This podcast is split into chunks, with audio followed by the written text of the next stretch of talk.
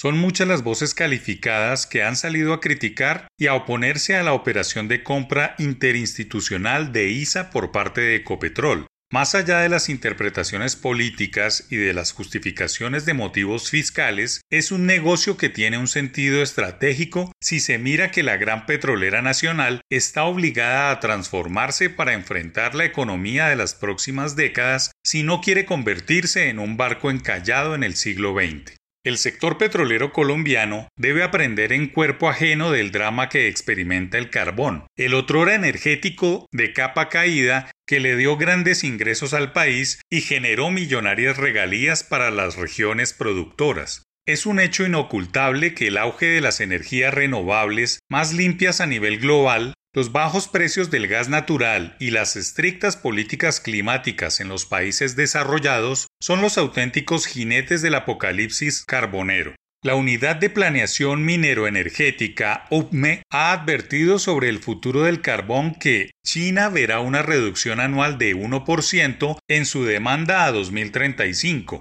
en línea con políticas ambientales más estrictas, mientras Estados Unidos experimentará una leve disminución en su demanda a 2035. El descenso en la oferta tenderá a ser más importante que el de la demanda, por lo que se espera un mercado con un superávit promedio de 46 millones de toneladas durante el periodo 2018-2035. En pocas palabras, el carbón ya no tiene el sexapil de antes. Todas las empresas mineroenergéticas deben atender la transición energética para no enfrentar el incierto panorama del carbón, que busca afanosamente mercados y herramientas financieras para mantenerse a flote en el mercado internacional. Una tarea bien complicada si se tiene en cuenta que el calentamiento global, el efecto invernadero, la huella de carbono y el cuidado del planeta empiezan a ser una suerte de mantra de las nuevas generaciones.